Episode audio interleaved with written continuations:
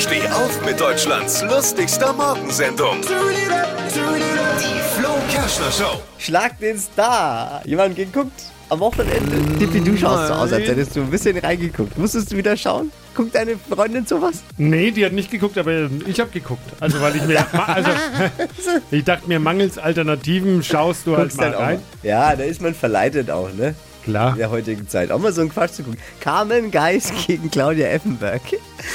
Ja. Ui. Entscheidung ist sehr spät gefallen. Erst um 1.40 Uhr. Aber immerhin, das Botox hat gehalten. Boah.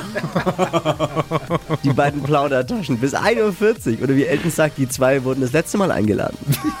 Wenn du da Moderator bist, denkst du auch, bitte halt Boah, mal die. Klappe, ihr zwei. Aber ich ja habe mir gedacht, Carmen Geis gegen Claudia Effenberg, ich habe standesgemäß reingefeiert in den Muttertag.